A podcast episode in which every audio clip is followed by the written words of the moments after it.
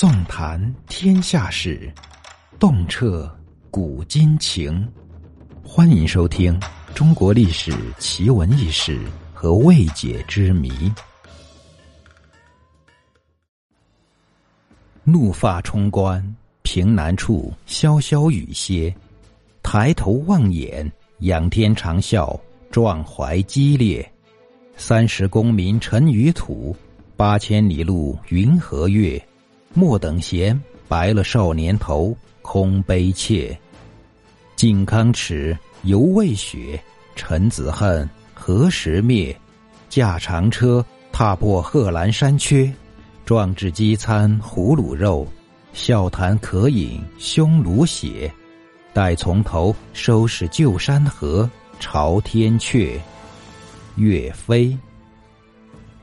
说起岳飞，大家都知道他是一个大英雄，尤其是打仗的本事特别的强。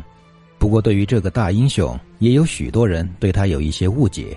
就比如岳飞的薪资，有人曾经说岳飞每个月收入六千贯，而且家里还有七百八十八亩水田，一千一百九十六亩旱田，这么多的钱，岳飞是不是手上有些不干净呢？今天。我们就来讲一讲岳飞的收入问题和他拿那么多钱干了什么的问题。岳飞一个月的底薪是两百贯，不过再加上加班费、绩效工资、福利待遇，加起来有六千贯。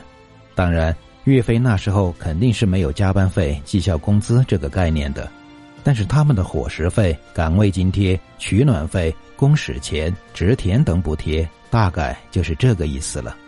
一个月六千贯。那么岳飞一年的俸禄就是七万二千贯，这么多的钱折算成人民币是多少呢？你可能永远都想不到。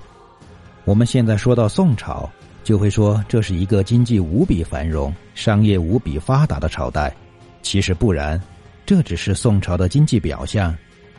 在繁荣的同时，宋朝还有一个巨大的问题：通货膨胀。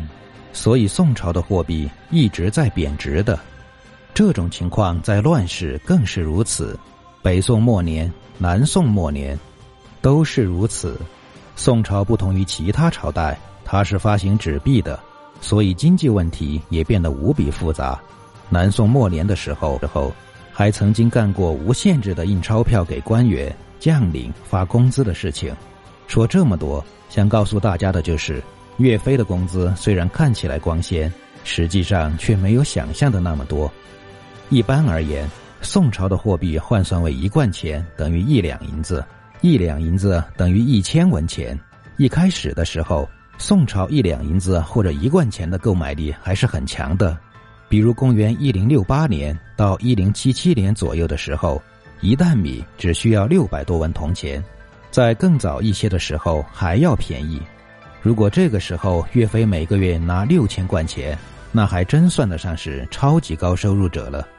但是岳飞出生于一一零三年，那时候北宋已经不太平了，而岳飞真正坐上大官，开始与金兵作战的年代，货币贬值的现象更是严重。据历史记载，在公元一一三一年到一一六零年期间，宋朝的米价暴涨，也就是说，金银价格下跌。在最混乱的时候，一担米需要花费六贯才能够买到。考虑到岳飞做高官的时候，正是与金兵恶战的混战时代，所以我们就以六贯钱一担米来换算岳飞的工资。宋朝一担米大约相当于五十九点二公斤，也就是现在一百一十八斤左右的样子。而现在的米价一般为二点二元左右的样子。岳飞一个月六千贯钱，等价于一千担大米，也就是等价于现在的十一万八千斤大米。也就是等价于二十三点六万元人民币的购买力，一年则为二百八十三点二万元。也就是说，岳飞一个月的工资也就是二十三点六万人民币的样子。对于普通人来说，这已经算是高收入阶层了。但是对于岳飞来说，就不是这么回事了。岳飞最高做到了枢密副使，是当时宋朝的最高军事长官。这么点工资给最高军事长官。实在算不上多高的工资，即便是考虑到此时岳飞已经被软禁，不能算数，那么看他之前的官职，这个工资仍然低了。一一三六年到一一四零年之间，岳飞多次领兵北伐，任职京湖北路、京西南路宣抚使兼营田大使，加封少保。少保是正一品官职，不过是个虚职。即便是考虑到这种情况，岳飞这时候的职位至少也相当于战区司令了。而且岳飞拿着这二十三万的工资，可不是全部养他自己一家人的，他的钱还要往别处发。大家都知道，岳飞打仗几乎是百战百胜，而且往往是以少胜多。他的战绩个个都是传奇，比如郾城之战当中，岳家军打败金兵一万五千骑兵和十万步兵；颍昌之战当中，岳家军消灭了十二万金兵，而且岳家军以少胜多的能力特别强。比如杨再兴曾经带着三百骑兵就杀死了两千多金兵。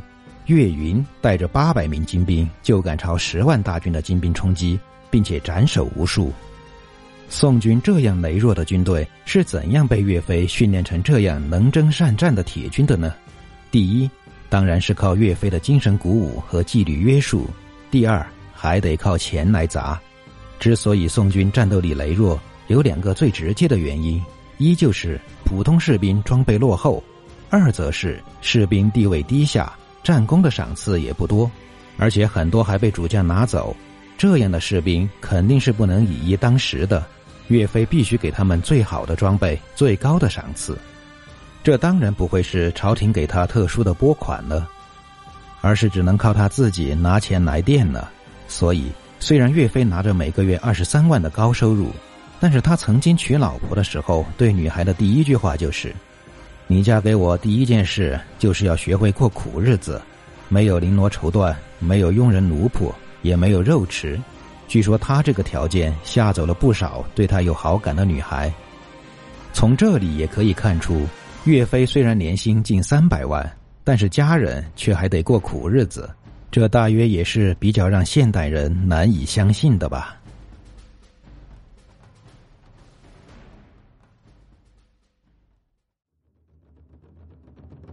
本集已播讲完毕。